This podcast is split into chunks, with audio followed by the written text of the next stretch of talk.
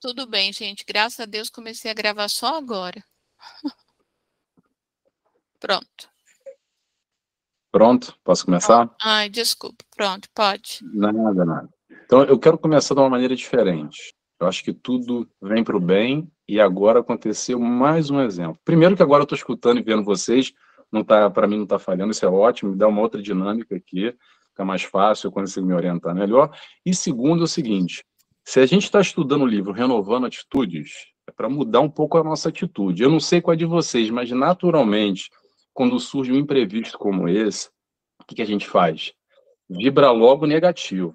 Então vamos mudar essa atitude, vamos tentar vibrar com amor. Então vou fazer uma oração aqui em especial para esse irmão que está em perturbação, que quer perturbar, que quer hackear, que quer xingar, que quer fazer, desarmonizar, porque não é por aí que vai conseguir, pelo contrário, a gente vai buscar vibrar positivamente por esse irmão, essa irmã, quem quer que seja, que está nesse tipo de vibração agora. Então, convido a todos, quem quiser, muito rapidamente, a fechar os olhos comigo.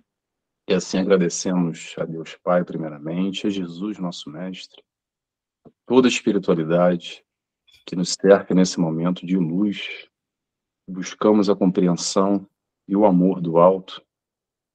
E aqui vibramos em especial para todas essas pessoas, mas para essa pessoa que vive em dor, em sofrimento, em sombra, que precisa de amor.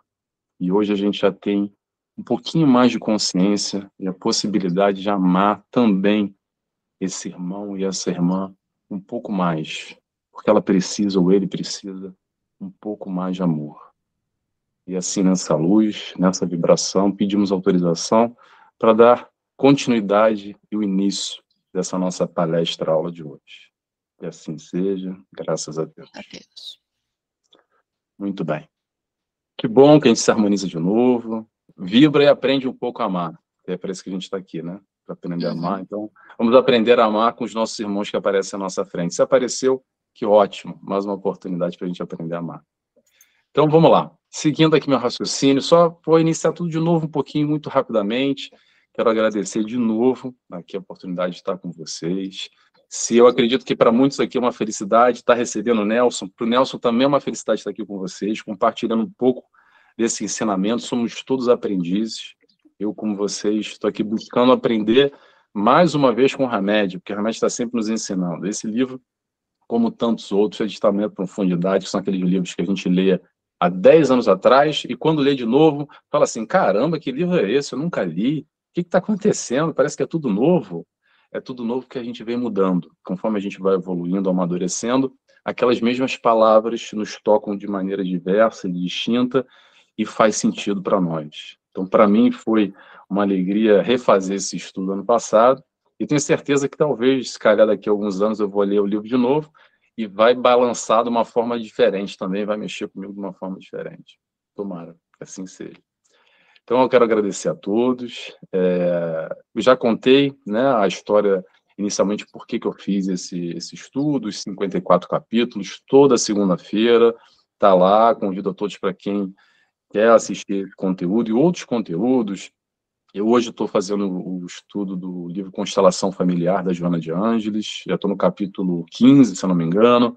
Também todas as segunda-feiras eu posto capítulo novo. Tem lá os 54 do livro Renovando Atitudes. Se alguém perdeu, quiser ver ou rever, é só entrar no meu YouTube e tem lá. Para quem não me conhece, vou me apresentar de novo, Nelson Tavares, hoje carioca, vivo hoje na Ilha da Madeira, Portugal. E é... vamos lá, peraí, deixa eu pular aqui que eu me perdi.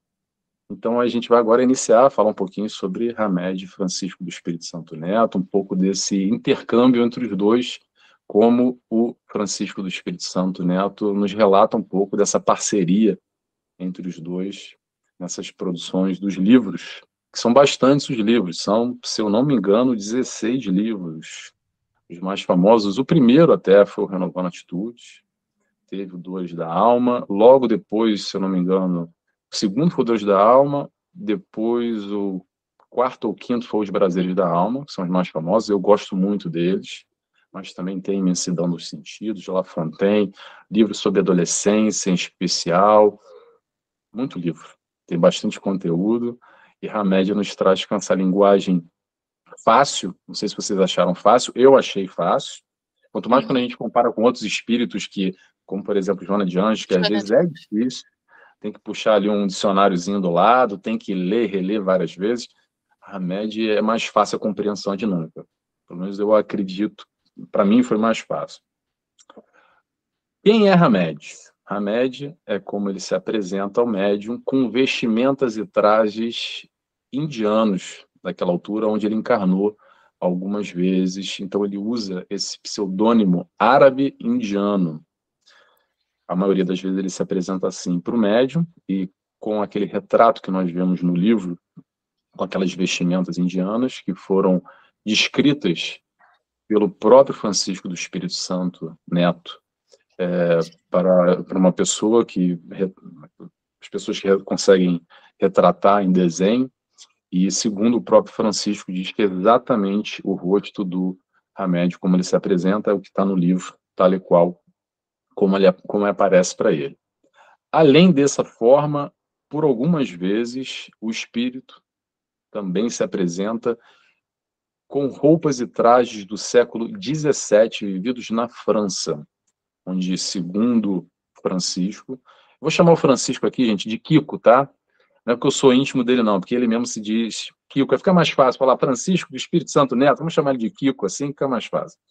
Então, o Kiko nos relata é, que ele foi um religioso e médico e participou do movimento jansenista no convento de Port Royal de Champs, que é um, um mosteiro de beneditinas nas proximidades de Paris movimento jansenista, o jansenismo. O que foi isso para a gente entender um pouco, até para a gente tentar compreender as origens um pouco da história do próprio Hamed o conhecimento dele e aonde ele estava metido aí nas outras encarnações.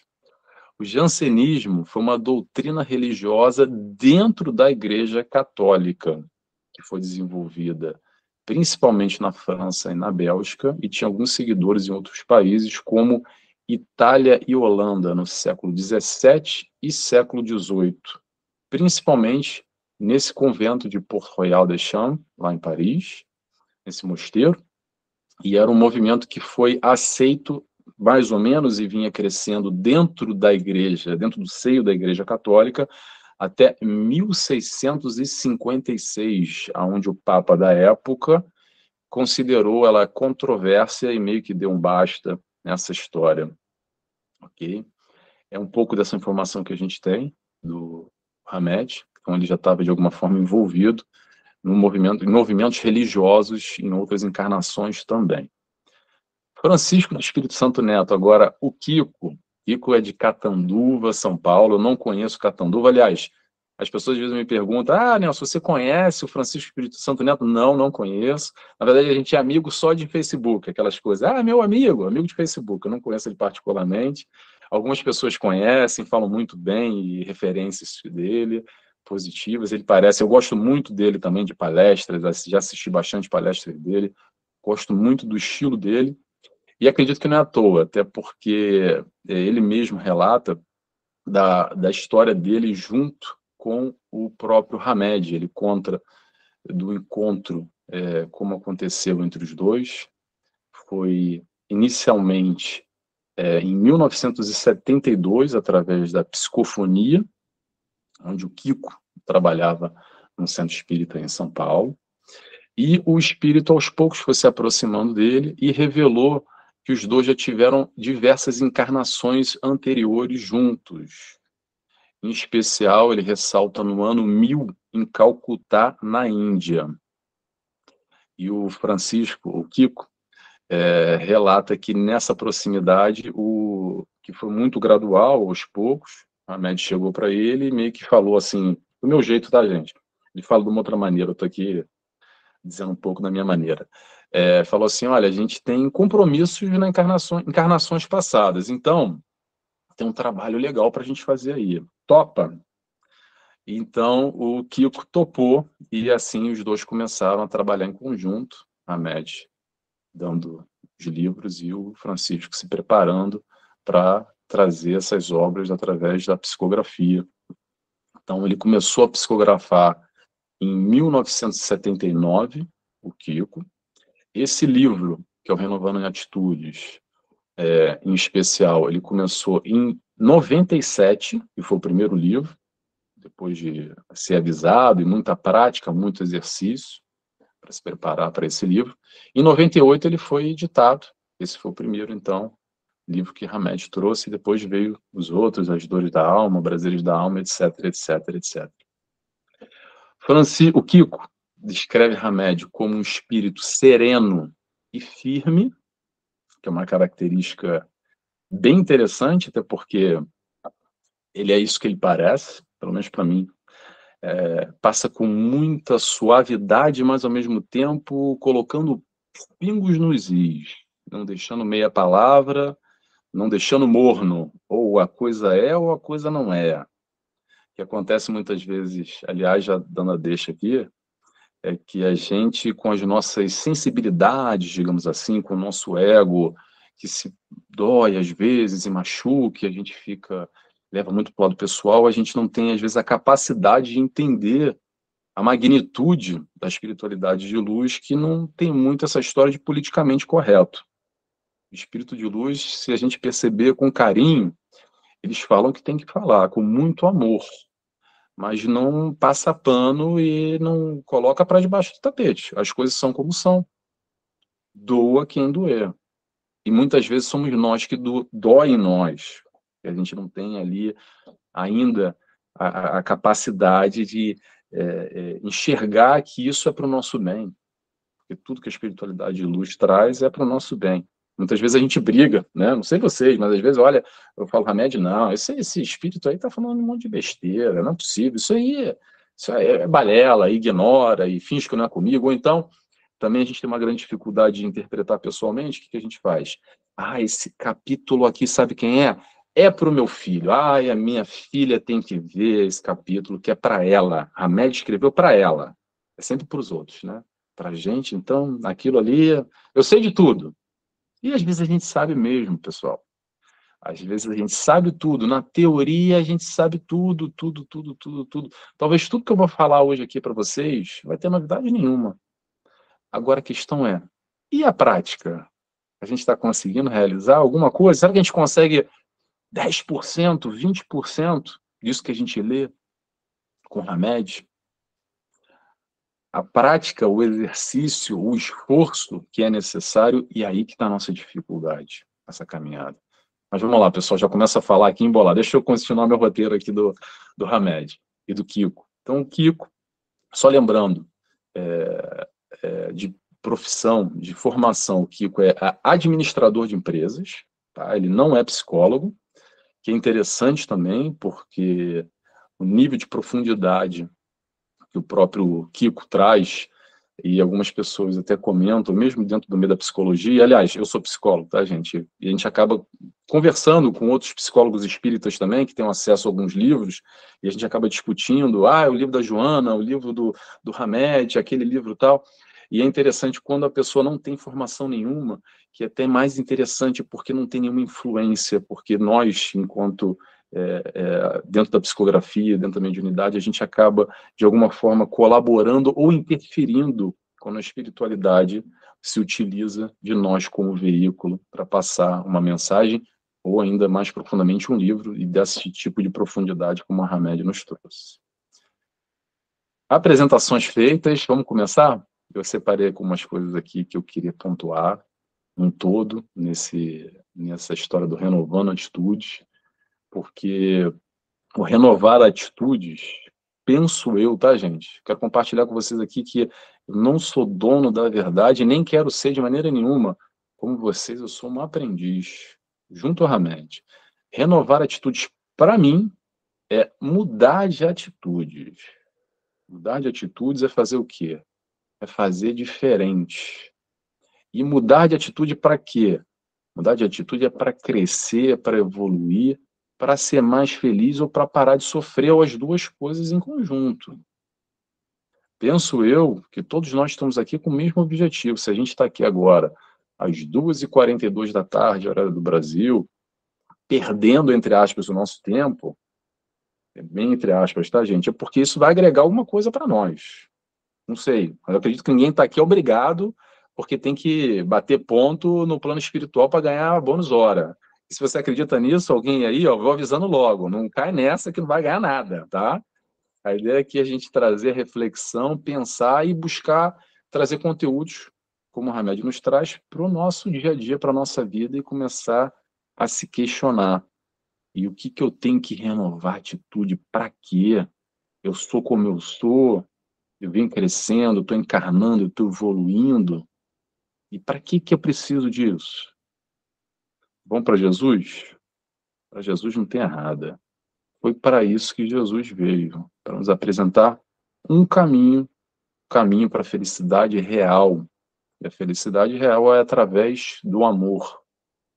E para aprender a amar, não sei vocês, mas eu, Nelson, tenho que mudar muito as minhas atitudes. Como, por exemplo, amar esse irmão agora que a gente teve aqui a oportunidade que estava aqui atardando a nossa vida, e num primeiro momento, não sei vocês, mas exclui, bloqueia. Claro que ainda bem que a gente bloqueou, tá, gente? Senão estaria perturbando aqui. Mas o que eu quero dizer, exclui, bloqueia, bloqueia no sentido negativo. A gente ia criar logo uma barreira. Não, não quero isso para mim. Vamos aprender a amar. Como? Vamos fazer uma oração, que nem a gente fez aqui. Pelo menos foi a minha ideia que surgiu na hora da maneira que é, vamos bloquear para não perturbar, mas vamos vibrar positivamente, porque esse irmão precisa de amor. E quem precisa aprender a amar sou eu, somos nós aqui. Mais ainda do que esse irmão que está precisando de amor, sabe por quê? Porque esse irmão vai receber o amor que ele precisa do Nelson, do nosso grupo aqui em conjunto agora, ou de outra espiritualidade de luz. Mas se nós já temos essa consciência, nesse aprendizado do amor, nessa busca da renovação das atitudes, aí uma excelente oportunidade. Que bom, abençoados somos nós de ter essa oportunidade, esse momento de aprender a amar mais uma vez. De encontro com tudo isso que, que eu acho que o livro trouxe e traz para nós, para a gente é, buscar entender. Então, Jesus traz o caminho que é o amor, o aprendizado no amor, e para aprender a amar, tem que renovar, tem que mudar, mudar o que a gente não faz ainda que é amar muito bem. Não sei vocês, mas eu tô, tô penando aqui para aprender. E a gente teve aqui uma oportunidade agora com o nosso irmão. Então vamos lá. Quando a gente não entende muito bem né, essa história de amor, aí o que, que a gente pode seguir como um exemplo? Desenhado, mais fácil. A encarnação de Jesus aqui entre nós, exatamente para facilitar, para mostrar para a gente, quase que eu gosto de brincar e fazer umas, umas analogias às vezes, que facilita. Quase que veio aqui dentro de uma de uma floresta muito densa e muito difícil de caminhar, ele foi na frente e deixou uma linhazinha, o barbante, e dizendo, olha só, pessoal, só segue o barbante, tá? O caminho tá aí, já fui, já cheguei lá no final, do outro lado lá. E o barbante está aí, ó, as pedrinhas estão no caminho. Então, cabe a nós seguirmos isso. Agora, o esforço, essa caminhada, quem tem que fazer, ir para dentro da floresta, ficar olhando para o chão, ir para um lado, ir para o outro e seguir, é através do nosso esforço pessoal, é assim que a gente vai conseguir. E essa história de amar, há uma grande confusão, porque a gente não entende muito bem ainda o que é essa história de amor. É o amor sentimento, mas como é que, Nelson, vou conseguir amar esse irmão aqui que me perturbou agora lá no grupo e ficou xingando todo mundo e hackeando e perturbando o grupo, da mesma forma que eu amo o meu filho, ou amo o meu cachorro, ou amo meu marido, a minha mãe, a minha esposa. Como é que eu vou amar isso, Nelson? Me explica isso, porque está difícil ainda, está muito distante desse amor. Pessoal, o sentido do amor é muito mais profundo. Não é só esse amor sentimento que a gente vivencia verdadeiramente pelos nossos parentes ou pelo nosso cachorro, aquelas pessoas mais próximas, os nossos amigos, aqueles que nos são afins. Mas o amor também é, sabe o quê? Comportamento. Amor comportamento é fazer o outro que gostaria que fizesse conosco. Como Jesus nos ensinou independente do sentimento que eu tenha. Uma coisa não tem nada a ver com a outra. Eu posso ter um comportamento amoroso por aquele irmão que está atazanando minha vida, que está me xingando, independente de eu ter sentimento de ir com a cara dele ou não. Porque ir com a cara ou não ir com a cara, questão de vibração, aqui a gente tem um grupo, eu não sei quantas pessoas são agora. É natural, gente, que eu vou, se são 20 pessoas aqui, eu não sei quantas pessoas são. É natural que vai ter dois ou 23, três. 23. 23. Olha, obrigado. Então são 23 pessoas. É natural que vai ter duas, três pessoas aqui que eu vou me identificar mais, que o papo vai surgir, que, que pelo olhar a coisa vai, vai fluir melhor. E vai ter uns outros dois a três ali que vão me olhar de cara feia, talvez eu também não vou, não vou bater muito, não vou com a cara. Estou dizendo aqui no nosso grupo, é só um exemplo, tá, gente? Aqui é mais fácil até porque a gente tem um meio comum, que é o Espiritismo, que nos liga, e acredito eu que, quanto mais no estudo mais aprofundado, a gente tem aqui é, uma veia que segue, que nos une de uma forma ou de outra. Mas ainda assim, a nossa vibração vai ser distinta e qual o problema disso? Nenhum, porque nós somos diferentes, estamos em momentos diferentes. Quero acreditar que eu, hoje, sou diferente do que há 5, do que há 10, do que há 15, do que há 20 anos atrás, e tomara que eu continue assim para frente também, crescendo, evoluindo. Então, aquilo que eu vibrava, aquelas pessoas também que eu vibrava há 5, 10, 15, 20 anos atrás, eu não vibro mais. E não é questão de ser melhor nem pior é questão de um momento na vida. E independente dessa vibração, a gente pode ter comportamento, ter essa atitude amorosa, renovar atitudes. Atitude é diferente de sentimento. Atitude é comportamento. Então, renovar atitudes, penso eu, renovar comportamento. O sentimento, gente, vai vir naturalmente. Quando a gente tem um comportamento amoroso, quando a gente entende que amar é o melhor negócio, é o melhor caminho, e não é só entender porque Jesus está falando, não. O que Jesus falou, ou que deixou de falar, é compreender e vivenciar. Porque, teoricamente, a gente já sabe. Não precisa ser grande entendedor de Jesus e ler os evangelhos para a gente entender a mensagem dele, mas principalmente vivenciar. E quando a gente vivencia o amor, vivencia a luz, vivencia essa vibração, as coisas mudam. Vou dar um exemplo aqui para vocês, de novo, pegando é, esse exemplo do nosso do nosso irmão aqui. Estou usando ele porque é ótimo, que acabou de acontecer, tá, gente? Vamos lá. Aconteceu. A gente começou de novo aqui nesse grupo. Maravilha que, que eu busquei fazer? Busquei tirar um aprendizado e aproveitar para amar. Não foi isso que eu fiz? Puxei uma oração para todo mundo vibrar positivamente, certo? Isso foi uma escolha que o Nelson fez. Mas eu poderia também, da mesma forma, ficar aqui reclamando: poxa, isso é um absurdo, falta de respeito. Ah, hoje em dia a internet, olha só, o pessoal entra, tem mesmo que bloquear, não dá, aí de perturba, aí já fica todo mundo perturbado já cria uma desarmonia. Um ou outro já vai ficar, não vai conseguir nem mais prestar atenção em mim, porque vai ficar vibrando, pensando, é verdade, aconteceu lá no fulano, também aquela vez, já não, a gente tem que bloquear, porque como é que pode uma coisa dessa, etc. Pessoal, opção é nossa. Vibrar no bem ou vibrar para baixo. Vibrar no alto ou vibrar aqui. Vibrar aqui embaixo é mais fácil, difícil é subir. Difícil é ter olhar nesse momento e buscar se elevar um pouco. Como é que a gente faz isso? Faz através da oração.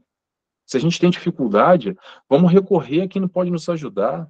O nosso mentor, a espiritualidade de luz, está sempre ao nosso redor, pronta de, de braços abertos, aguardando o nosso help, a nosso chamado, a nossa conexão, mudar um pouquinho a vibração, elevar um pouquinho o pensamento, faz uma oração, está com dificuldade, pega um livro, não consegue, muda o canal da TV, que só está passando notícia de desgraça e coisa ruim, dá um passeio, abre a janela, sai para a rua, olha a natureza, brinca com o animal, busca a criança, muda, muda a direção. Às vezes a gente está muito aqui, só de fazer isso ou fazer isso aqui já muda completamente as coisas.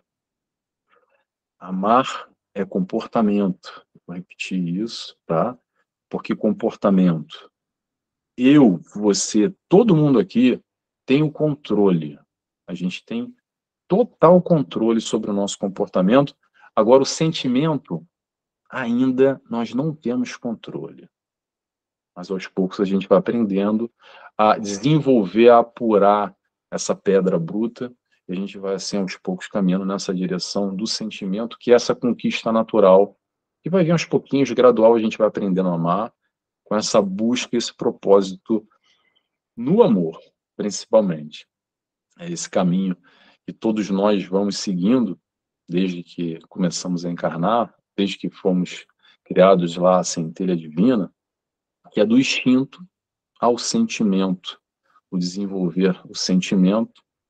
E falar de sentimento, a gente vai estar falando de amor, que a gente vai adquirindo e evoluindo passo a passo, devagarinho, em situações como essa, tá, gente? Não quero dizer que amanhã a gente vai sair daqui e alguém vai falar uma besteira pra gente que a gente não vai subir a tampa também e vai se irritar e vai começar a discutir. Porque isso ainda faz parte de nós. Talvez um dia a gente vai conseguir estar tá num outro patamar. Mas para chegar nesse outro patamar, a gente tem que fazer pequenas doses, pequenos passinhos de formiga, em momentos como esse que aconteceram agora nesse dia a dia, no dia a dia que a gente aprende, não vai ser lá, que a gente tem muito disso, né, gente? Não sei vocês, mas é muito normal. Ah, porque naquele momento, naquela data aqui, é como se fosse o grande evento.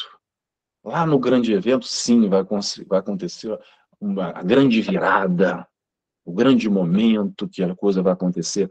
Pessoal sabe quando é que acontece? Acontece agora. Aconteceu hoje, nesse momento, há pouco tempo. Quando a gente desligar aqui, vai ter de novo outra oportunidade. As oportunidades são nos colocadas o tempo inteiro para a gente ir renovando as nossas atitudes, para a gente ir aprendendo aos pouquinhos, para a gente ir adquirindo. Quando a gente fala de sentimento, a gente fala de amor. E falar de amor é independente da direção que a gente escolha, essa é a evolução, seja o caminho que for. Independente da forma que a gente interprete, entenda, entenda que é amor, essa palavra tão curtinha, mas tão ampla e de tamanha profundidade que a gente ainda tem muita dificuldade de entender.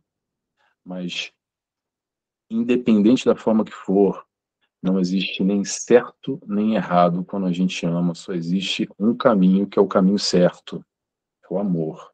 Como Emmanuel nos diz, vou parafrasear ele aqui, quem erra por amor já está no caminho. E vou repetir para vocês, porque eu repito sempre para mim, tá? Porque eu erro bastante também, tá bom, gente? Quem erra por amor já está no caminho. Então, vamos errar, vamos, vamos tentar errar no amor, que é melhor. Que aí a gente vai estar no caminho e a gente vai aprendendo. Porque o erro tem várias formas de a gente interpretar, mas o erro, e eu gosto dessa forma de interpretar, é o nosso grande professor particular, que nos mostra é, aquilo que a gente pode mudar, aquilo que a gente pode renovar a atitude, aquilo que a gente pode fazer diferente, que não deu certo, e que um dia vai acontecer, vai acontecer essa renovação de atitude. E quando é que vai acontecer? Vai acontecer quando a gente quiser. Quando a gente quiser arregaçar as mangas e colocar a mão na charrua. Porque todos nós precisamos, eu vou frisar essa frase, precisamos desse momento, desse momento, não, desculpa, dessa evolução, dessa mudança de atitude, dessa renovação. O que acontece, gente, eu quero chamar a atenção aqui, dar os parabéns para todos nós aqui, tá? Os parabéns ao mesmo tempo uma puxada de orelha, tá? É, é, dois, dois em um, é o seguinte. Um livro como esse, do Renovando Atitude, que a Hamed trouxe, é, eu acredito que 99% da população pegue ele, e não estou querendo é, elitizar aqui não, tá, gente? Sentir melhor, não. Calma que eu vou construir o raciocínio aqui.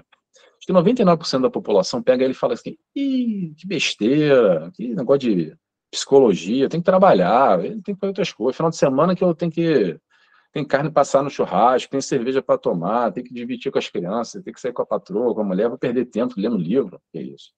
Ou então outras pessoas normalmente pegam e falam, isso aqui é coisa do diabo, isso aqui, isso aqui é perturbação na vida da pessoa, tá maluco?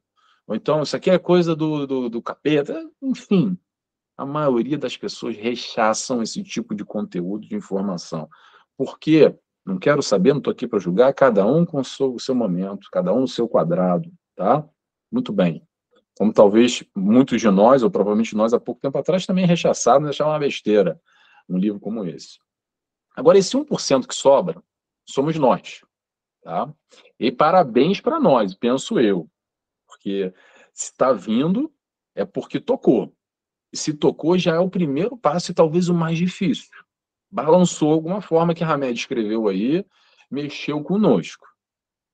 Agora, quando mexe, tem duas maneiras. Tem essa maneira que a gente olha para aquele capítulo ali e vê o mundo do lado de fora, vê os 54 capítulos, a gente consegue botar as 54 pessoas ali. Esse é para Maria, esse é para o João, esse é para o Manuel, esse é para Antônia. E aí, todos é para todo mundo, mas menos para a gente. Ok?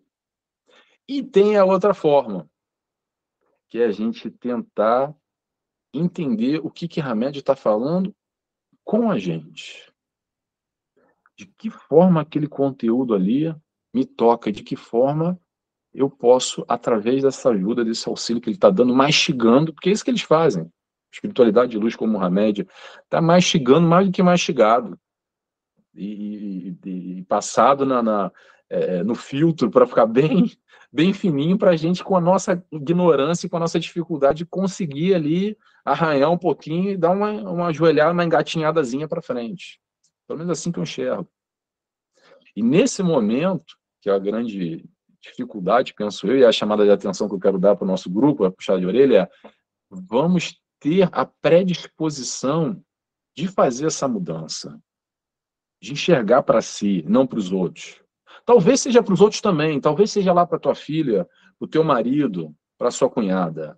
Mas esquece eles agora, olha para você. O que, que esse capítulo fala para você também? Porque, gente, te falar uma coisa para vocês que o pessoal fica meio chateado comigo. Olha só, desculpa, tá, gente, se eu estou mexendo no ego de alguém aí, mas coisa boa a gente não é, tá? Se a gente fosse, a gente nem estava aqui mais, eu estaria aqui como espírito de luz, talvez como tal patamar de remédio, trazendo uma obra magnífica dessa para auxiliar os irmãos em dor e sofrimento. Eu e todo mundo aqui, os 23, tá cheio de orgulho, cheio de egoísmo aí para trabalhar. Se você não está conseguindo ver, faz um esforço. Mas tem aí. Característica de quem está encarnado aqui. Orgulho, orgulho e egoísmo. E o primeiro passo é a gente tentar identificar onde é que está esse nosso orgulho, onde é que está esse nosso egoísmo aí, e depois de identificar, não é para saber, tá bom, anotei no caderninho, hein, olha, autoconhecimento aqui, ó, Nelson, orgulhoso, egoísta, cheia, lista cheia. É pegar essa lista e trabalhar. E começar a renovar essa atitude aí, renovar esses comportamentos, por mais que eu não tenha o sentimento ainda apurado, mas eu sei qual o caminho certo, e qual o caminho certo que faz sentido para mim, pelo menos. É Jesus. É esse exemplo que ele nos deu, que ele nos trouxe aí, porque é muito fácil que a gente faz muito na doutrina espírita, gente. Não sei no centro de vocês aí, mas os centros que eu, que eu passo, é, os que eu já frequentei, os que eu frequento ainda, eu acho que é quase que um movimento muito natural de, de nós ainda, seres humanos, ou pronto, é, não seres humanos, nós encarnados aqui, é vivenciar muito na fase do estudo. A gente estuda muito, sabe muito, de cor salteado, livro dos espíritos, bate pronto, pergunta 742, já tem a resposta na ponta da língua. A gente estuda bastante. Desenvolvimento intelecto e moral. Intelecto, claro que é ótimo, é bom a gente saber. Conhecer a verdade, a verdade vos libertará. Sem dúvida nenhuma, mas vamos lá. Estudar, gente, é fácil, tá? O desafio é pegar tudo isso aí que a gente sabe, ou pegar um pouquinho, e colocar na prática exatamente isso está fazendo sentido para nós nesse momento. Porque ir para o centro, para estudar, para assistir uma palestra, para tomar passe, água fluidificada, é ótimo, sem dúvida nenhuma. Vamos continuar fazendo, tá? Mas e aí? E aí? Que diferença faz? Na verdade, quando a gente não consegue aplicar e modificar nada que nos faz sofrer, que nos faz ainda estar tá com, com o pé no lodo, que nos faz ainda ficar vivendo muito mais expiação do que provação muitos de nós aqui estamos, estamos muito mais espiando que provando. Espiando, sabe por quê? Porque a gente já teve a oportunidade de provar lá atrás e não conseguia e escolher um monte de besteira. Aí agora está tendo que espiar para aprender, sabe aquele filho remelento que perturba e precisa botar de castigo. Você não quer, você ama ele. Quer dizer, castigo não, que tem essa palavra que já vincula outra coisa, mas pronto. Aprendizado, desculpa, gente. Falha minha. O aprendizado novamente você precisa mostrar para ele, falar, ô oh, meu filho, oh, Então, esse, ou meu filho, ou meu filho, somos muitos de nós aqui, ainda vivenciando é, e não conseguindo, de alguma forma, colocar e fazer essa grande diferença na nossa vida, que é quando a gente sai do centro, ou sai aqui dessa nossa reunião, para colocar na prática e mudar a pessoa que nós somos, mudar essas nossas atitudes, essas atitudes velhas. Não adianta nada a gente entrar, ler o livro Renovando Atitudes, entrar no centro, entrar num curso, fazer o que for, se a gente não consegue aplicar na nossa vida. Por isso que a chamada de atenção aqui, ao mesmo tempo, parabéns para nós que já estamos. Isso já é um grande avanço. Mas não vamos se achar agora o rei da cocada preta, que não, porque eu já tenho intelecto suficiente para compreender o raciocínio e estamos estudando agora, e estou afiado e consigo ter uma visão diferente. Tudo isso é muito bom. Mas e aí? E a renovação? Como é que está sendo feita? Então, é, continuando aqui, deixa eu só ver o nosso horário. Peraí, desculpa, gente, agora me perdi. A gente começou às 2h30, me ajuda aqui, só porque. É, a um gente começou às 2h30, sim. Tá. E, e uh, nós tínhamos liberado o horário até as 16 horas. Você, você aí que você vê o que, que é, dá para você, tá bom? Tá bem. Não, vamos, vamos seguindo. E guardem se tiver pergunta no final. Se puder responder também, a gente responde. Mas vamos lá. Então, o Hamed, é, os pontos que eu separei aqui, o Hamed durante o livro, nos faz esse constante convite, que é o convite do tal, dessa palavra tão batida que a gente escuta falar tanto, e está muito na moda nesses últimos anos, que é o tal do autoconhecimento. E autoconhecimento, para que autoconhecimento? É para renovar, para renovar as atitudes. Como eu falei, vou repetir, do que, que adianta eu me enxergar orgulhoso e egoísta, egoísta se eu não estou buscando mudar em nada, se eu não estou buscando me renovar. Autoconhecimento só para saber disso, eu nem preciso de fazer autoconhecimento nenhum, porque como eu falei, e vou repetir mais uma vez, 99,9% dos espíritos que estão encarnados aqui, inclusive eu, vocês eu não posso dizer, eu só posso responder por mim, tá? É ainda espírito orgulhoso e egoísta, que está aqui porque precisa, porque necessita de vivenciar essas experiências na encarna nessa encarnação. Esse 0,1% são os espíritos missionários, que já não precisam mais estar aqui e que vêm aqui com missões, por isso são os missionários, com muito amor, com outro grau de entendimento, com outro patamar, para poder auxiliar todos nós, ou pelo menos me auxiliar, para que eu possa responder por mim. Eu gosto sempre de fazer uma analogia para a gente tentar entender. É, vamos imaginar aquela, aquela. Hoje em dia eu não sei mais o nome, acho que é creche ainda, né? Continua, maternal, é que muda toda hora os nomes. Pronto, é, aquelas crianças bem crianças ainda, que estão ali naquela fase bem infantil. E aí, imagina um monte de crianças, imagina 100 crianças ali no maternal, num pátio. E de repente começa uma briga, começa a se estapear, um puxa o cabelo do outro, outro bota o dedo no olho, empurra, e uma choradeira, é uma confusão, uma briga com a do carrinho, com a da boneca, tá todo mundo se estapeando. Aí, o espírito missionário é aquele irmão mais velho, talvez nós hoje adultos, que entramos ali no meio das crianças e fala, gente, calma, separa, deixa eu explicar para vocês, não precisa brigar pelo carrinho, olha, boneca, toma aqui, senta você no cantinho, calma, vamos, vamos organizar, um pouco essa confusão. Pronto. E essa confusão somos nós aqui vivenciando nesse planeta de provas e expiações, de tanta dor, de tanto sofrimento, de tanta gente brigando por causa de carrinho e boneca por aí, se matando, tacando bomba, dando tiro um na cara do outro. Não é isso que a gente vive por aí?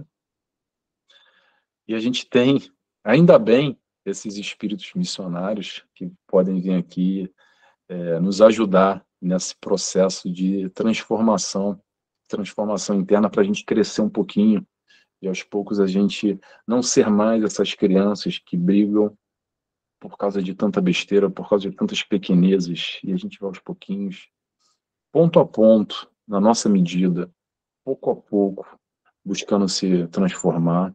E essa, na verdade, é a graça da evolução, esse aprendizado que a gente vem vivenciando aos poucos. E é para isso que a gente está nessa configuração agora, eu falo configuração, mas vamos falar de uma outra forma, nessa vida.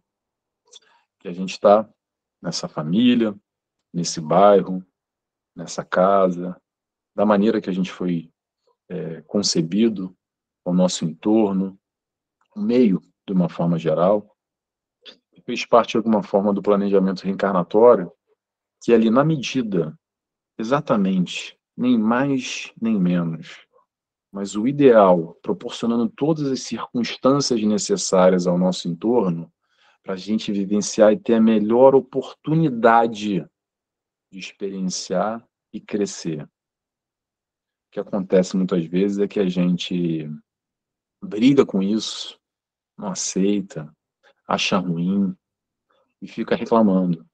Por que não? Porque se fosse assim, ah, ali eu seria feliz se fosse da outra maneira, ah, seria diferente. Ah, não dá por causa disso aqui. Ah, se fosse de outra maneira, aí sim que daria certo, porque não está dando para mim. Pessoal, vamos entender que se a gente nasceu aonde a gente nasceu, da maneira que a gente nasceu, a família onde a gente nasceu, no meio onde a gente nasceu, não foi por acaso. Não foi por acaso que você encarnou aonde você encarnou com a família, com o meio todo que você encarnou, que você poderia ter encarnado o filho do multimilionário sheik árabe ou o filho do mais miserável no, no, no interior da África, morrendo de fome. Não existe acaso de muito menos em planejamento reencarnatório. Isso tem tudo a ver tudo a ver com os nossos, sabe o quê? Desculpa dizer isso também, tá, gente? Já estou pedindo desculpa porque eu sei que às vezes fere um pouco isso. Os nossos desculpismos que a gente adora dar. Adora dar na vida. Ah, porque não dá porque isso, porque não dá porque aquilo. E a gente fica arrumando subterfúgio, fica arrumando bengala psicológica para justificar as nossas escolhas ruins, ou a nossa falta de ação, a nossa proatividade, o nosso empurrar com a barriga, o nosso deixa para depois. Acreditando ainda que, talvez por nós sermos religiosos e participarmos mais ativamente é, de um movimento tão bonito, que, que eu faço parte com muito orgulho, que é a doutrina espírita, acreditando que a doutrina espírita, de alguma forma, vai nos transformar em santos, ou em pessoas melhores. E a doutrina espírita, gente, só faz uma coisa para a gente, tá? Ela nos traz mais informação, ela nos traz, nos transforma em pessoas mais informadas. Sabe o que, que ela faz? Ela joga luz. Ela joga luz no quarto escuro. E essa luz não vai resolver problema nesse sentido, tá, gente? De luz, fazendo aqui outra analogia. Ela não resolve problema nenhum. O que ela faz é mostrar o quarto e o quarto está bagunçado. E o quarto precisa arrumar. É isso que Hamed faz. É quando nos toca, quando a gente tá, pertence a um grupo como esse, desse 1% que eu falei aqui, e de alguma maneira Hamed mexeu aí dentro nas estruturas, balançou. O que, que Hamed fez? Jogou a luz aí. Te enxerga. Tenta agora pegar essa informação e aplicar e arrumar esse quarto bagunçado que está aí. Porque se te tocou, que bom que te tocou, porque para mim tocou também. e às vezes toca de uma maneira doída, né? dolorida.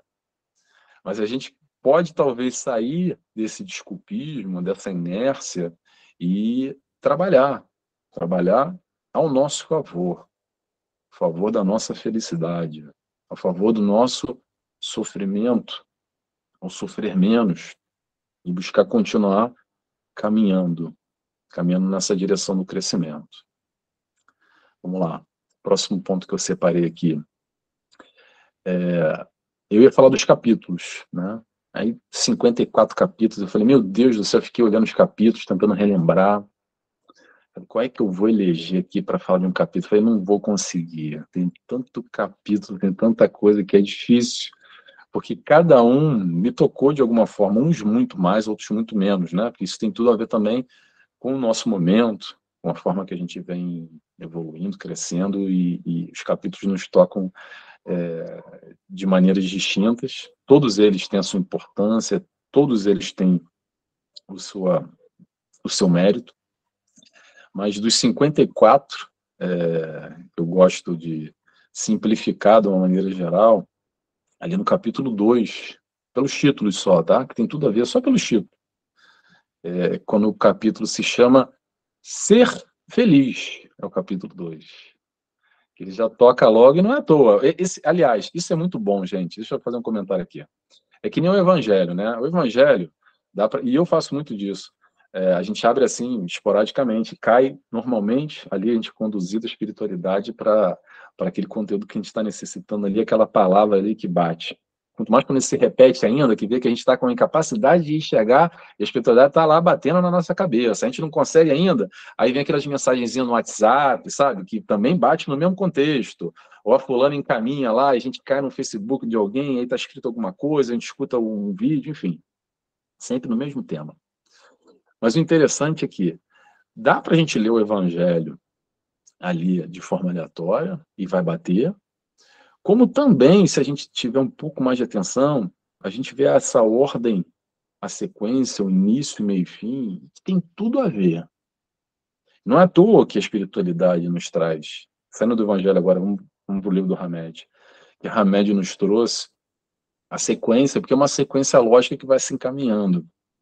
E o capítulo 2 é o ser feliz, que resume tudo, tudo o que a gente busca, de uma forma ou de outra, da nossa maneira, essa busca pela felicidade, que é o que eu, que eu acredito que nós estamos fazendo aqui nesse momento. Aliás, deixa eu só abrir um parênteses aqui. Falar de felicidade hoje, gente, eu vou estar falando no Centro Espírita Anália de Franco, é, no Brasil, às 19h30, sobre felicidade. Uma palestra eu vou estar aqui online também. É, o tema da palestra é Felicidade desse Mundo. Esse é o tema. Pronto. Fecha parênteses, vamos continuar. É, e aí, passando do capítulo 2, então, capítulo 2, ser feliz. Aí vem o capítulo 4. Que, qual é o nome do capítulo 4? Contigo mesmo. É quase respondendo lá a história do ser feliz. Quer ser feliz? Capítulo 2? Então vai para o capítulo 4. Então é contigo mesmo. Praticamente responde que é através do nosso esforço. A felicidade é uma escolha. É uma escolha e não está vinculada nem atrelada a coisas e nem pessoas que a gente costuma ainda, na nossa incapacidade ou na nossa visão limitada, enxergar o mundo e as coisas e a vida, atribuir. Ok? O sentido de felicidade que Jesus nos apresenta é muito mais profundo e vai muito mais além do que atenção que eu vou falar agora, que tem que falar com calma porque pode parecer confuso, tá? Olha só. Vou falar um pouco sobre o Nelson aqui rapidamente. Eu sou feliz casado com a minha esposa, eu sou feliz com o meu gato, eu sou feliz com, com a minha família. Uh, pronto, sou feliz com várias coisas. Vou pegar só esses três, tá? Eu sou feliz com eles. Ponto. Pergunta: e se os três acabarem? Como é que o Nelson fica? Será que o Nelson vai ser infeliz?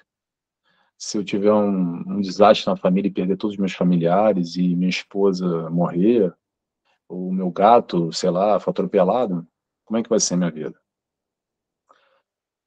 Aí que está a questão. A busca da felicidade não está fora nessas três questões. Essas três questões sim me fazem felizes e sim são prazerosas e, me, me, me, me, dão, me trazem felicidade na minha vida, no meu dia a dia. Mas olha só, a felicidade é uma conquista interna, porque tudo isso, de certa forma, é material, isso tudo vai acabar mais cedo ou mais tarde. Porque nas outras encarnações, eu, como espírito, não tinha o meu gato, essa esposa, e nem essa mãe, essa família que eu tenho hoje. E no futuro também não vou ter. Essas conquistas são realizadas num foro íntimo, interno, que é claro que eu vou ser mais feliz com tudo isso, com esses três. Mas se eu não tivesse esses três, eu ainda, e esse é o desafio, penso eu, tá, gente? ainda vou ser feliz, porque eu conquistei essa felicidade, eu adquiri através dessa busca. E que busca é essa, Nelson? O que, que você está falando? Eu não estou falando nada, quem está falando é Jesus, tá, gente? Eu estou aqui tentando é, replicar a minha compreensão, o meu entendimento nessa, nessa leitura como um todo. Vamos continuar pelos capítulos? Eu estou respondendo pelos capítulos. Né? Então, a gente começou por ser feliz, aí quer ser feliz, capítulo 4 é contigo mesmo, aí vem o capítulo 5. Sabe qual é o capítulo 5? Perdão. Perdão é ótimo. Perdão é uma maneira que as pessoas adoram arrumar um problema para não ser feliz, é carregar aquele caminhão de rancor, de amargura, de ódio, durante um, dois, três, cinco, vinte, cinquenta anos, duas, três encarnações. Quem trabalha em mesa mediúnica sabe o que eu estou falando. A gente recebe gente com muito ódio, muita perseguição ainda, porque foi lesado né, no momento, numa vida anterior, e já passou, mas ainda não passou. Sabe por quê? Porque a pessoa ainda não perdoou. E por não perdoar, ela vive infeliz o perdão é também uma opção de felicidade. É também um caminho para ser feliz, para ser feliz. Por exemplo. E é disso que a gente está falando. Por isso que eu fiz essa, essa separação aqui entre o gato, a esposa, a família e trouxe o perdão, porque é essa ordem de felicidade que a gente está falando. Porque preste atenção, gente, quando a gente não consegue perdoar a gente pode ter todos esses atributos externos, todas essas questões como materiais, vamos colocar assim, nessa encarnação, mas o que permanece, que é o que está aqui dentro, o não perdão, a gente vai carregar. E quando eu falo perdão, não é só com o outro, não, tá? O perdão também consigo mesmo. Tem tudo a ver com amor. Perdoar a si mesmo é amar a si próprio. É quando a gente pega essa história do autoconhecimento e a gente se reconhece verdadeira como, verdadeiramente como a gente é. Sabe como é que a gente é? Falho, imperfeito. Então a gente erra. Te perdoa. Você errou. E vai continuar errando, tá, gente? Sem ilusões de achar que vai virar remédio de um, um, um piscar de olhos, num clique de, de, de dedos. E detalhe, tá, gente? Isso que é interessante. O Hamed mesmo falou lá para o Kiko, né? Olha, que a gente tem compromissos no passado. Então, o Hamed talvez não seja tão elevado assim. Para mim, ele é elevadíssimo. Mas para a gente ver como é que é, é, é gradual.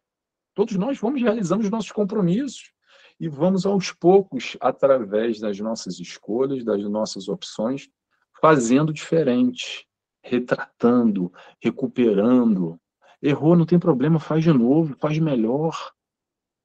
Deixa o passado no passado. Te perdoa, te aceita como você é. Também não é só aceitar e ficar paradinho, né? Aceita, tenta retratar, pede desculpa se errou e reconhece e faz diferente. Se não fizer diferente agora nessa encarnação, sabe quando é que vai ficar? Vai ficar para a próxima, vai ficar lá na, na conta. Que nem antigamente você ia na mercearia e tinha lá a conta, né? Pendura aí. Pronto, a gente já vem pendurando. Encarnação após encarnação. Ah, pendura, vai pendurando, vai pendura mais uma. E fica tudo pendurado lá. E chega uma hora que a gente vai ter que vivenciar de novo aqui o que a gente vem fazendo, encarnando novamente, tendo de novo as oportunidades de pegando essa conta aí pendurada, ponto a ponto para colocar na prática. Então, perdão é também um caminho para ser feliz, a gente consegue aprender a ser feliz se perdoando. E depois que a gente aprende a se perdoar, fica mais fácil aprender a perdoar o outro também. Sabe por quê? Vou falar para vocês. E quando a gente se enxerga imperfeito e falho, a gente consegue também entender que o outro, o próximo, também é imperfeito e falha. E a gente consegue colocar o pé no chão e perceber que muitas vezes o problema não está nem no outro. Sabe qual é o problema? Onde que está? Muitas vezes, tá, gente? Estou dizendo todas. Mas muitas vezes o problema está nas nossas expectativas em relação ao outro. Imaginando que o outro tem que fazer assim, ou tem que fazer assado, ou tem que ser perfeito, deveria ser. Perfeito, gente. Só tem um exemplo. E não é Hamed, é Jesus. O único modelo de perfeição que a gente teve e tem ainda aqui como referência. Então, se a gente quer buscar perfeição, é Jesus. O resto está na caminhada, como nós. Um dia a gente vai chegar ao nível de Jesus. Com muito esforço, e falta bastante ainda. Mas chegaremos lá. Mas depende desse nosso esforço para a gente adquirir. Tá bom? Pessoal, tem mais coisa para falar. Sempre tem, né? Que é, se deixar, deixar o microfone aberto, a gente vai falando, né? Para quem já viu meus vídeos aí, sabe que eu tenho que me controlar no horário, senão vai falando, vai falando e a gente não a gente se perde. Eu vou fechar aqui agora o raciocínio. É, vou deixar aqui as perguntas em aberto, se alguém tiver alguma pergunta, alguma dúvida, algum comentário queira fazer. E se eu souber responder também, claro, é, vou abrir aqui o, o canal para todos vocês. Vamos só lembrar que quem tiver pergunta, levanta a mão, tá? Tem a mãozinha ali ao lado do microfone, só a levanta Deol... a mão. A, a Deolinda, a Deolinda já levantou. E tá. o, eu acho que o Jonathan. Tá... Não, o Jonathan é a Deolinda. É a Deolinda, Jonathan é a Deolinda. Nelson, primeiro eu quero muito agradecer a você por ter usado o exemplo que estava tanto mexendo conosco de uma forma tão positiva, nos trazendo aí um ensinamento. Muito obrigada. Nada, e a minha pergunta é o seguinte: é, com o teu conhecimento de Hamed e também com é, a, a, a tua profissão, como que você pode analisar a fé como meio de superação de sofrimentos, de preocupações, de dores, enfim? Ótima pergunta. Primeiro, vamos comentar sobre o nosso amigo. Exatamente, um bom exemplo que é uma oportunidade, oportunidade para todos nós para a gente aprender a amar. Repito isso, e que bom, que bom. Acho que veio, veio em, em hora e momento certo. Aquela frase, a males que vem para o bem. Tá aí, ó. O male que veio para o nosso bem para a gente aprender a amar. Então, vamos lá. Fé, superação, sofrimento. Falar sobre fé, eu gosto de falar no seguinte entendimento: fé é o conjunto da crença e da confiança. Vou repetir de novo. Crença e confiança. O que acontece com muito de nós é que a gente acredita que a fé é só crença. Porque eu creio muito, eu acredito muito. Eu sinto muito, olha, me arrepio todo, olha, naquele momento, quando eu faço oração, olha, eu tenho uma crença, a minha fé é crença. Vamos ter atenção uma coisa, gente. Confiança. É os dois, tá? O que acontece muitas vezes é que a gente crê, acredita, mas não confia de verdade. E para mim, no meu entendimento, confiança verdadeira, sabe qual é? É aquele exercício quando o camarada vira de costas e se joga. E você tem certeza que alguém vai estar ali para te amparar de braços abertos. Para mim, confiança é isso. Se tiver dúvida, não, mas eu vou me jogar, mas será que vai estar? Será que o braço dele é forte? Será que ele está desatento? Daquela olhadinha para trás ali? a gente não está confiando verdadeiramente. Então a fé é atribuir ou unir, é, juntar a nossa crença, o nosso acreditar, que eu acho que isso é o mais fácil, e muitos de nós conseguimos, porque a gente sente, com a confiança, e a confiança é entregar através do raciocínio lógico, que aí vem o convite que a doutrina espírita é uma das coisas que eu mais gosto desde sempre. Eu, eu não sou espírita de berço, tá, gente? Eu sou espírita por opção, por mediunidade, por algumas questões na minha vida. Meu berço é, é o catolicismo, mas há muito tempo que eu já estou na doutrina. É, é a fé raciocinada. Então, a fé raciocinada vem exatamente nessa linha. É confiar porque eu tenho certeza, não tenho dúvida. Não é só porque eu sinto que fecha o pacote o sentido todo.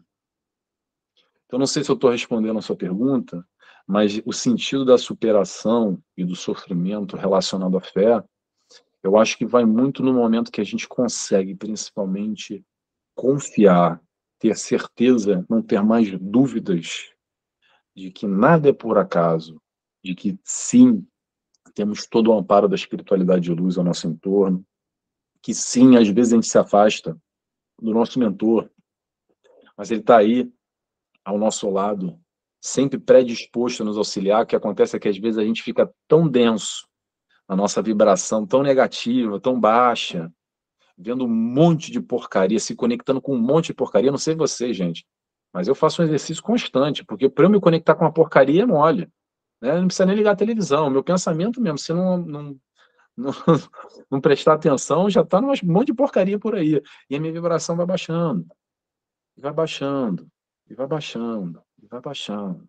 Eu não vou nem percebendo. Então, o exercício é momentos como esse.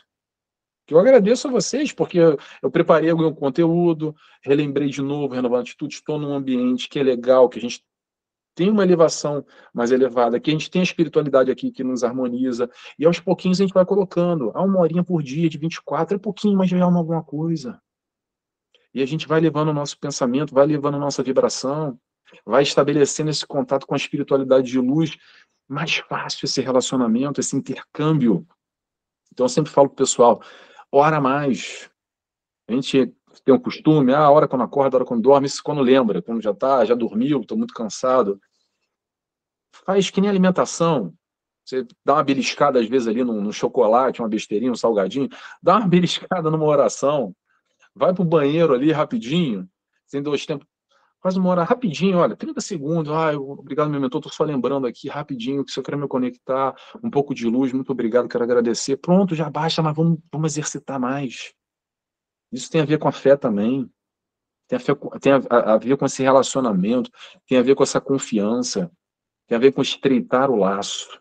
Às vezes a gente acaba se distanciando demais, até porque também a proposta, muitas vezes, de outras religiões, sem criticar, tá, gente? Mas colocam Jesus muito distante, lá no altar, aquela coisa inatingível. E é bom a gente lembrar sempre que toda a proposta de Jesus pode parecer muito difícil, tá, gente? Mas é possível. Toda essa proposta de Jesus é plausível, é possível. Jesus nos apresentou um modelo possível, palpável, realizável para todos nós. Pronto, vou me calar, porque senão ninguém pergunta mais, já virou outra palestra. Próxima Obrigada. pergunta. Não sei se eu respondi, desculpa. Eh, se quiser perguntar. Está respondido, obrigada. Nada, eu que agradeço. Quem é mais que tinha levantado a mão ali da, da Deolinda? Não tem mais. É, eu queria, eu queria fazer uma. Ah, a, a, a, pode falar, Kátia. Fala, depois eu falo. Pode falar que eu ainda estou elaborando uma coisa. Então, Nelson, como você vê hoje é, a unificação das religiões para um mundo de, de transição, né? A gente está indo de provas e expiações, indo para o mundo de regeneração. Nós sabemos que isso ainda pode levar um longo tempo e que esse mundo de regeneração está dentro de cada um de nós. Mas como que você enxerga é, essa unificação das religiões? Olha, eu vou dar minha opinião aqui, de novo, muito pessoal, tá? É, eu acho a ideia sensacional na teoria.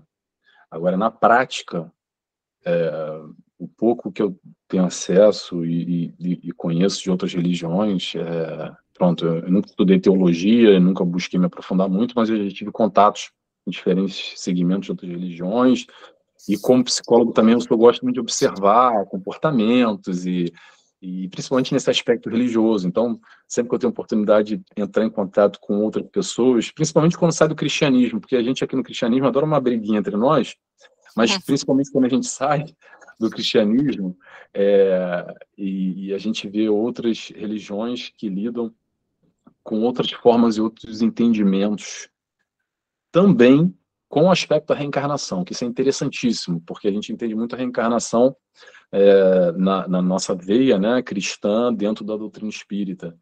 Então, respondendo a sua pergunta, eu adoraria, acho muito interessante, mas eu acredito que é muito difícil, pelo menos no momento atual de nós espíritos encarnados aqui. O que eu vejo são disparidades de crenças e valores, essa raiz muito distantes, mas assim, é, não é nem 880, é 0,8 para 8 milhões, porque eu acredito que nesse processo de evolução, e aí vamos fazer o link com a doutrina para explicar aqui a minha, meu achismo, né? a minha opinião. É, a gente sabe que aqui no mundo de provas e expiações a gente tem diversos espíritos encarnados com diversos níveis de evolução e de compreensão. Atenção, gente, eu não estou falando isso para achar que a gente é espírita agora, que a gente é top, não, tá? Longe disso. Mas por ser diferente, a gente percebe, ou pelo menos eu percebo a minha leitura, é que é, há compreensões ainda é, muito próximas até de uma questão mais primitiva no relacionamento, não vou dizer nem de Deus, porque muita gente nem, nem é, chama Deus, é, pronto, a força suprema, ou como cada um dá o designo, ok? E há, mais, e há outras leituras que vão num, num extremo oposto, muito mais trabalhadas, apuradas, como, por exemplo, só um exemplo, a doutrina espírita.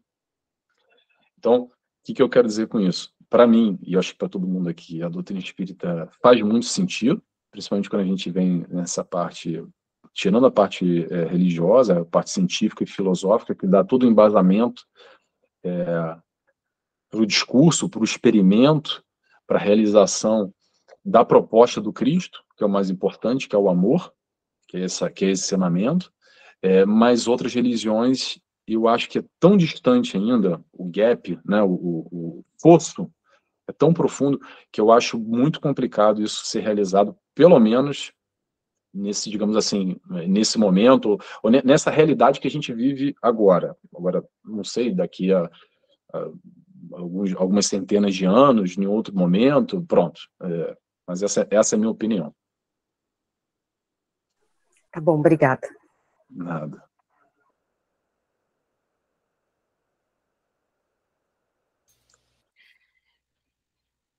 Tinha uma mão levantada antes, que eu não sei de quem foi. Hum. Agora, que foi, foi junto da, da, da primeira, da Joana, que, que, que falou. Jona, não, da Deolinda, né? Antes da Deolinda tem alguém. Antes tinha alguém tinha, é, antes da Deolinda tinha alguém levantando também, não sei mais. Acho é, que era um é. homem, não lembro agora. Quem é? É o Douglas? Cadê o Douglas? Douglas tá aí? Não, não era não, o Douglas. Não era eu, mas eu tenho sim uma pergunta. Então pronto, aproveita, Douglas. eu acho que primeiro, claro, agradecer de você estar aqui com a gente. Né? Muito obrigado mesmo.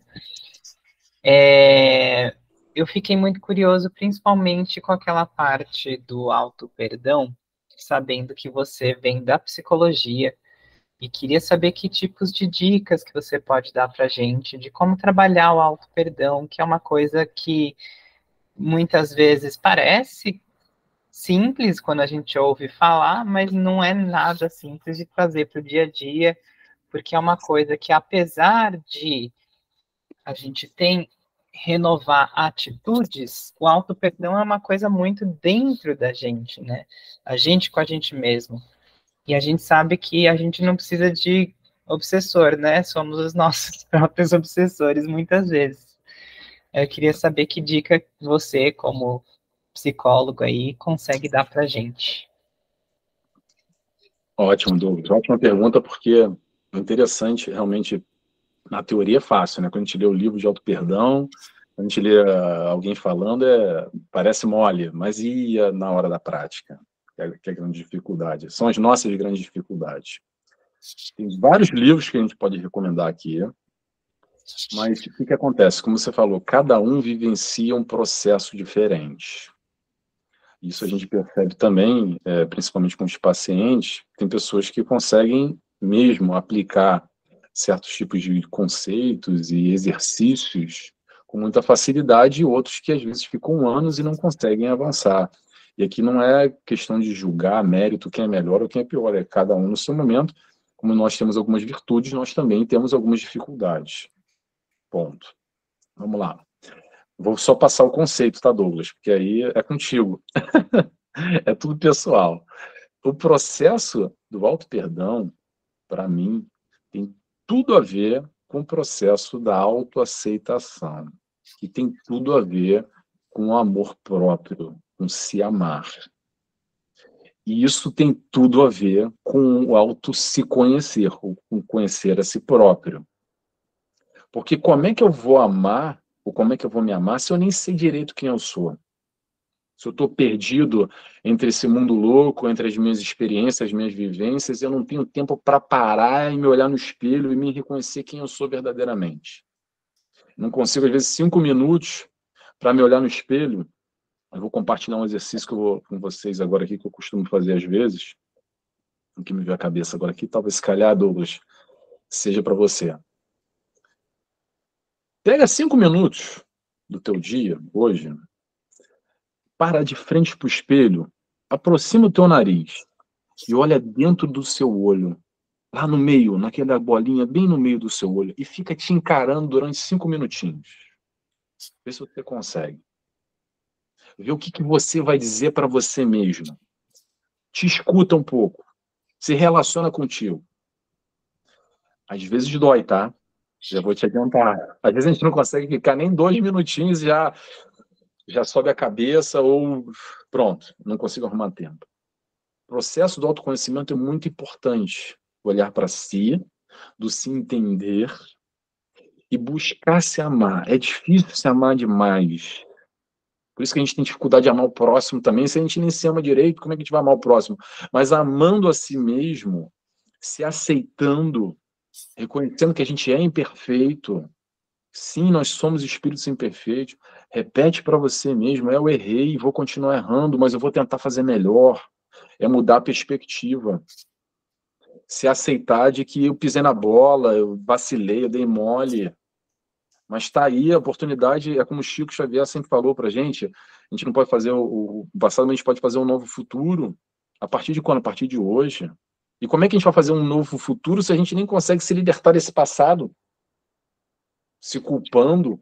A gente adora pegar, não sei se é o caso do Douglas, tá? Eu tô falando aqui generalizando. A gente adora pegar um chicote e ficar, ó, batendo nas costas e lembrando do passado, porque, ah, eu deveria, deveria ter feito aquilo, eu poderia ter feito aquilo outro. É verdade, a gente poderia ter feito, mas não fez. E aí? Por quê? Porque naquele momento foi o nosso melhor. Se aceita no teu momento lá no passado aquele teu melhor. Hoje, a gente já tem uma nova consideração, já tem um novo olhar, já tem uma nova perspectiva. Então, está hoje eu faria diferente, eu não ia vacilar, não ia daquele mole que eu dei no passado. E isso faz parte de uma consciência mais ampla de se entender nesse contexto e se aceitar que é eu vacilei mole. Mas, aí, Douglas, eu não sei se eu respondi, dei aqui algumas dicas, alguns caminhos, mas é um processo é, pessoal e, e, muito individual. Respondeu sim, obrigado. Nada, é isso. Obrigado. Obrigado pela pergunta. É boa essas perguntas que eu acho que essas perguntas não é só para o Douglas, não é só para Deolina, acho que essas perguntas é para todo mundo, né? Para mim também, tá, gente? Que acaba que, que acaba tocando um pouco de todos nós, penso eu. Posso, é, eu, eu queria, estou aqui com algumas, eu sou psicóloga também, né, e eu trabalhei durante muito tempo, faz, não atendo mais há muito tempo também, mas é, quem, quem é da área, o, o Hamed é um, é um, é um presente, né, eu acho que ele, a todo momento, ele, ele apresenta questões, né, é, eu, eu, eu, eu me coloquei um pouquinho na dúvida a questão do inconsciente versus as, as diversas encarnações. Você sente que, não sei se isso é muito específico, né? Talvez uma pergunta muito específica, mas eu acho que a gente pode generalizar. Você sente que no trabalho no seu trabalho, isso muda o seu olhar? Entende o que eu falei? Entendeu o que eu entendi, falei? Entendi, entendi. Uhum. E muda muito, muda muito, vou te dizer por quê. É, o que, que acontece? Eu vou tentar generalizar aqui, como eu vou falar mais diretamente de psicólogo para psicólogo. Não, não, tentar... não, não, nem era essa a intenção, eu queria sim, generalizar, sim. mas é, é. essa é uma questão, uma das coisas que mais eu fiquei mobilizada e fiquei sim. questionando. Aliás, o livro todo, né, ele é maravilhoso, mas uh, eu acho que para a gente, então, porque ele, ele, ele utiliza bastante né, dos termos e ele ele coloca sempre este olhar do amor, o olhar de Jesus, o olhar, né? Mas eu fiquei com essa dúvida. Uhum. É assim, eu vou, eu vou, tentar falar um pouco para todo mundo aqui entender um pouco também. O que, que acontece? Dentro da psicologia acadêmica, a psicologia tradicional, é, toda essa leitura aqui que Hamed traz, que Joana de Angelis traz, isso tudo é loucura. Isso é para boi dormir. Isso é delírio, isso é alucinação, isso é fruto do inconsciente, isso é besteira, tá? Existe um preconceito, e não estou aqui para dizer se é melhor, se é pior, pronto, as coisas são como são. Existem várias linhas dentro da psicologia acadêmica tradicional, onde as pessoas vão para um lado, um para o outro, e fazem suas especializações, e assim atendem com diversas linhas distintas. Ponto. Esse é o, digamos assim, o tradicional no mundo, ok? Existe um camarada que vai um pouco além, que é um dissidente de Freud, que se chama Jung, que é muito retratado até por Joana de Ângeles. Não sei se quem conhece aqui os livros da Joana, Joana utiliza muito Jung é, para dar algumas referências. Mas não só, outros também. Mas ainda assim, Jung não chega tão profundo como Hamed chega, como Joana de Anjos chega. Ele foi mais além, e ainda assim, ele sofre um preconceitozinho, não sei hoje em dia, tá, gente, mas tendo a psicologia tradicional, ele é visto meio como a ovelha negra, o que abandonou o Freud, enfim. Pronto, mas isso um pouco interessa aqui, só contextualizando a, a resposta em geral, aqui, falar um pouco sobre a psicologia. O que, que acontece? Vou falar um pouco uh, do Nelson, né? É, como é que eu me identifico? É o psicólogo transpessoal. E a, o transpessoal também, há grandes, há diversas formas de entendimento, por diversas linhas ainda dentro do transpessoal. Trocando em miúdos aqui, o preto no branco, é porque não existe psicólogo espírita. Mas eu sou um psicólogo espírita. Por quê? Porque a minha linha é aquilo que eu acredito. E o que, que eu acredito? Eu acredito no que Hamed diz, no que Joana de Andes diz, no que a doutrina nos diz num todo, onde nós somos hoje essa personalidade aqui, Nelson, que vocês estão vendo, homem, é, carioca, é, pronto, toda essa, essa constituição física, toda essa personalidade que foi criada, fruto da minha infância, tudo isso que aconteceu, não é só isso. Também faz parte de um construto de outras encarnações. Esse é o produto que a gente está vendo agora mas sim carregamos e trazemos na nossa bagagenzinha, naquela nossa mochilinha de outras encarnações, as nossas virtudes com as nossas questões mal resolvidas, que influenciam sim diretamente na formação dessa personalidade hoje que nós nos relacionamos e que nós vemos, como eu falei agora há pouco, por Douglas, quando a gente para e olha no espelho e conversa consigo mesmo, que é o que a gente tem a capacidade de ver. E aí, como é que. Agora eu vou tentar responder a pergunta. Como é que o inconsciente vem trabalhar nesse hoje, nesse dia a dia, com os nossos conflitos, quando a gente senta, por exemplo, com um psicólogo, com o Nelson, quer que seja, e vem trazer um conteúdo que está me afligindo? Esse olhar mais profundo, principalmente buscando romper essa linha que a psicologia tradicional termina no nascimento é quando a gente consegue vislumbrar a possibilidade, atenção, a possibilidade, tá? Não é tudo caso que é assim, ah, porque tudo é vida passada. O pessoal adora que ah, outra encarnação. Calma, gente, calma. Vamos com calma, que também não é assim, tá? Mas a possibilidade de resquícios, de questões que nós sim trazemos mal ou bem resolvidas desse construto que nós somos de outras encarnações. O que, que a gente está vendo aqui, gente? Vamos trazer uma série do Netflix, outra analogia que eu gosto aqui para brincar.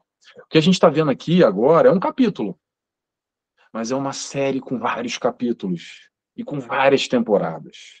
Então a gente está focando em um capítulo só. O Nelson hoje, essa personalidade aqui é um capítulo. Daqui a pouco vai ter outro capítulo. Ele já teve vários no passado. E um está interligado com o outro, e um influencia o outro. Não dá para ver o capítulo 7 da temporada 3 e entender o contexto. Tem que ver desde o comecinho para a gente entender a evolução daqueles personagens, daqueles caracteres, daquelas personalidades, para a gente se situar que é agora no capítulo 7, o Nelson, carioca, que nasceu na idade de tal, blá, blá, blá, e que está vivenciando essas questões de hoje em dia. Então, sim, o inconsciente vai se relacionar dessa maneira ou não, dependendo do caso, são questões muito específicas de cada situação, de, de determinados conflitos, principalmente quando a gente está falando é, mais na, na, no âmbito negativo, mas também no âmbito positivo, que a gente carrega, traz muita coisa positiva também. Respondi ou ficou mais confuso ainda? Respondeu sim. É que é, é, é, um grande exercício você ser psicólogo e você ser espírita e você ainda olhar, né? Eu, voltando para o Hamed, né?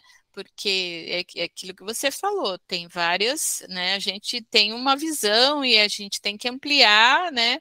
O inconsciente não é o inconsciente, né? Nem do Freud, nem do Jung, mas é muito além né? Uhum. Então, eu acho que isso amplia muito a visão, a visão, né, do homem, a visão da vida, a visão das nossas atitudes mesmo, né? Mas realmente respondeu, né? Então, mas muito obrigada, respondeu sim. Eu que agradeço, que bom. É isso. Alguém mais? Alguma coisa? Ah, ah, a Deolinda, a Deolinda levantou a mão aqui, Deolinda. Pode falar. Nelson, com toda a tua experiência na psicologia, teu conhecimento, o que, que você pode falar sobre a influência da mediunidade nas questões dos problemas mentais? Uhum. O que, que, eu posso falar? Eu posso falar que tem tudo a ver. É... O que acontece? Até vou, seguir a linha da conversa que a gente estava tendo agora. É, muito da nossa incapacidade, é, num todo, na sociedade, de ter esse olhar mais alargado com a questão mediúnica, as influências espirituais, as conexões e os compromissos kármicos que são realizados e as obsessões, a sociedade em geral, tende a ter ali os quadrados já prontos para classificar as pessoas que têm algum tipo de distúrbio, algum tipo de problema mental. Então, o camarada que tem esquizofrenia, a gente bota no quadradinho tal, toma o medicamento e joga num canto.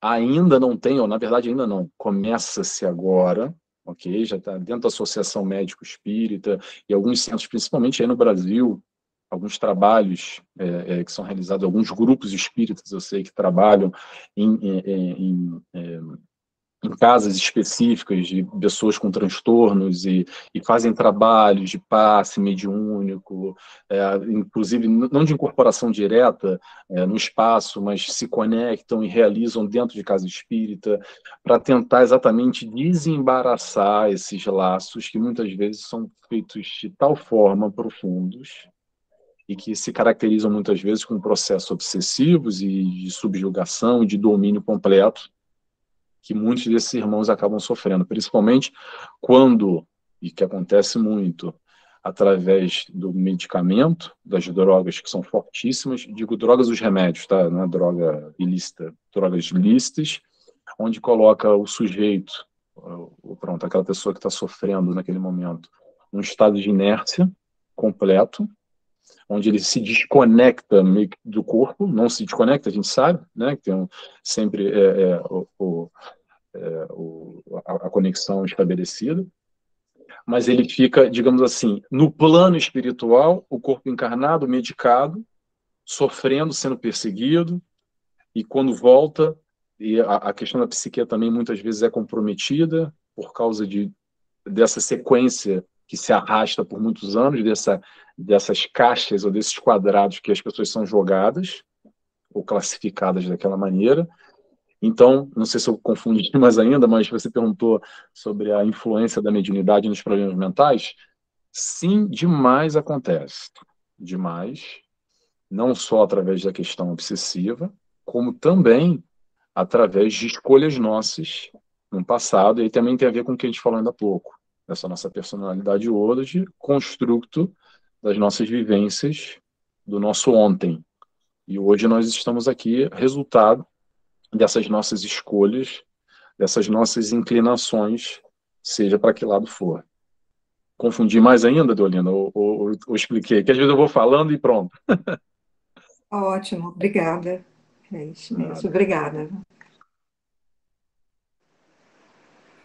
Acho que mais uma pergunta só, né, é, Ana? Porque a gente isso, precisa é. encerrar. É, cinco, nós já são cinco para as quatro, né? Alguém tem mais, teria mais alguma pergunta? A Claudenice nunca teve tão muda na vida, nossa senhora. Aquela que foi te buscar. Curiosidade, né? Claro, claro, pode falar. Fala. Como o movimento espírita em Portugal? O movimento espírita em Portugal, eu vou dizer para você, é, na Europa, é muito é o mais forte de todos, tá? Tem muito centro espírita aqui. É, aqui na Madeira não. Aqui na Madeira porque nós somos muito poucos, somos 250 mil só. A gente só tem dois centros espíritas. É, mas no, em Portugal continental no todo tem muito, muito, muito centro espírita. É, tem muitos portugueses voltados já para o movimento, atuantes, ativos.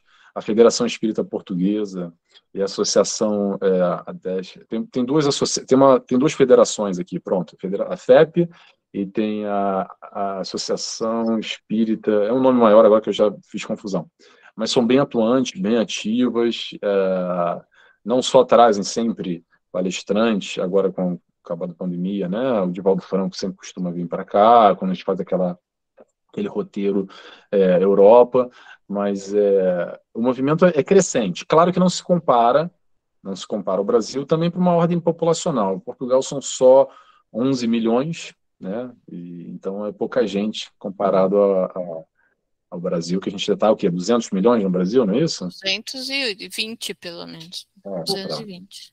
E quando acabar a palestra aqui já vai dar uns 225. É isso. ah, bacana, bacana saber. É, eu acho que então o nosso horário está terminando, né? E você quer terminar? Você quer encerrar, eh, Kátia? Eu acho que o Nelson poderia encerrar para nós, né? Posso, claro. Prazer. Então... Eu vou, eu vou fazer uma oração. Queria só mais uma vez agradecer a todos, gente. Obrigado por estar aqui. Para mim foi, foi ótimo, como sempre. É, sempre que precisar, é, pronto, a gente está aí. Me segue lá nos meus canais, quem não me segue ainda. Hoje, quem quiser saber, saber não, aprender um pouco comigo, e, e, em conjunto, não comigo, que eu não tenho pouca coisa a ensinar, estou nessa busca também sobre felicidade. Eu vou estar tá aí falando às 19h30 hora do Brasil, lá no Anália de Franco, Minas Gerais, Araporã, Minas Gerais. Então, convido a todos e agora fechar os olhos comigo, quem quiser sentir a vontade, é claro. Nelson, se você puder só dar um minutinho, teve uma pessoa que levantou a mão. A Ângela levantou a mão. Fala, Ângela. Tá ótimo. Olá, Nelson. Eu, na realidade, não é para fazer uma pergunta, mas é para dizer o quanto eu me encantei com você. Obrigado. É porque hoje, hoje eu pentei o cabelo, foi por isso. Obrigado. o quanto foi esclarecedor, Muito. o quanto foi motivador, principalmente o exemplo que você deu aqui para gente com essa pessoa que entrou e tentou, né? É, eu mudei muito meu olhar, porque eu estava ficando aflita. E... Todos nós. Nossa, Todas nós. Né? É, foi o maior dos aprendizados. Eu acho que eu vou levar isso para o meu trabalho e para a minha vida. E te dar os parabéns, né? É, o quarto que nem sempre fica tão claro, hoje ficou mais iluminado, né, meninas, o nosso grupo. Nossa. Tá bom? Muito obrigada, viu? Nós também, nós também queremos agradecer, nós, né, a equipe que coordena, né, que dá um start nesse nosso trabalho das terças à tarde, da Casa do Caminho. Nós gostaríamos muito, muito de te agradecer a tua disponibilidade, tua atenção, teu carinho, que foram inestimáveis, viu? Você foi realmente, como a gente diz aqui, um fofo. então, por favor, pode encerrar, tá bom? Obrigado, obrigado, gente. Vou então encerrando. Obrigado pelo carinho, me sinto abraçado, acolhido e muito amado também. Retribuo esse amor todo e convido a todos a fecharem os olhos comigo, quem quiser, sentir à vontade, é claro. E assim agradecemos primeiramente a Deus Pai pela nossa encarnação, pela nossa vida, por mais essa oportunidade de estarmos aqui, experimentarmos e vivenciarmos aquilo que a gente necessita experienciar.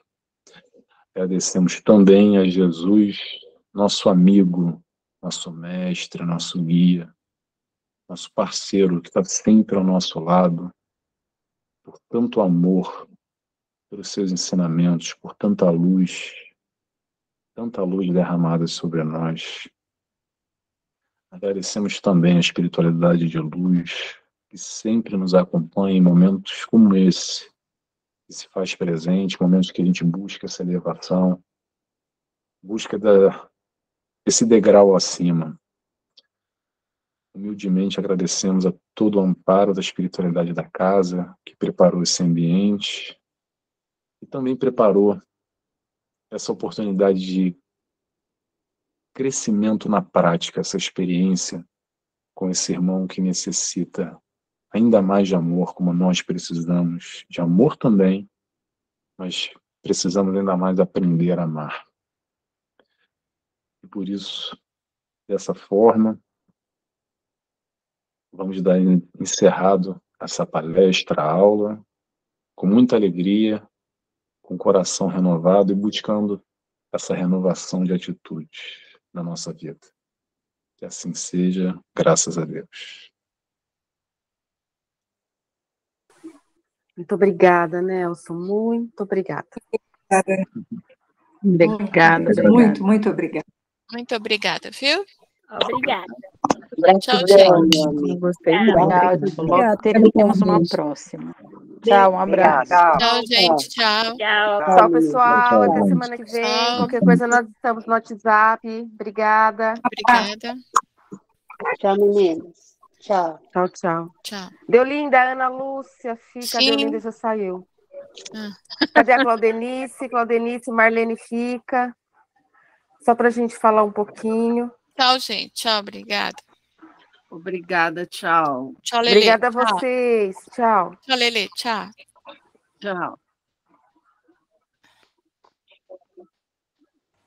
Beijo, meninas. Beijo, beijo, beijo. Beijo, beijo, tchau. beijo. Tchau. Ana, agora tira a gravação. Assim, eu estou tentando ver como que eu como que eu interrompo, que eu não sei. Peraí. Peraí, deixa eu só ver. Ah, tá. Gerenciar. Parar a gravação. Pronto, parar.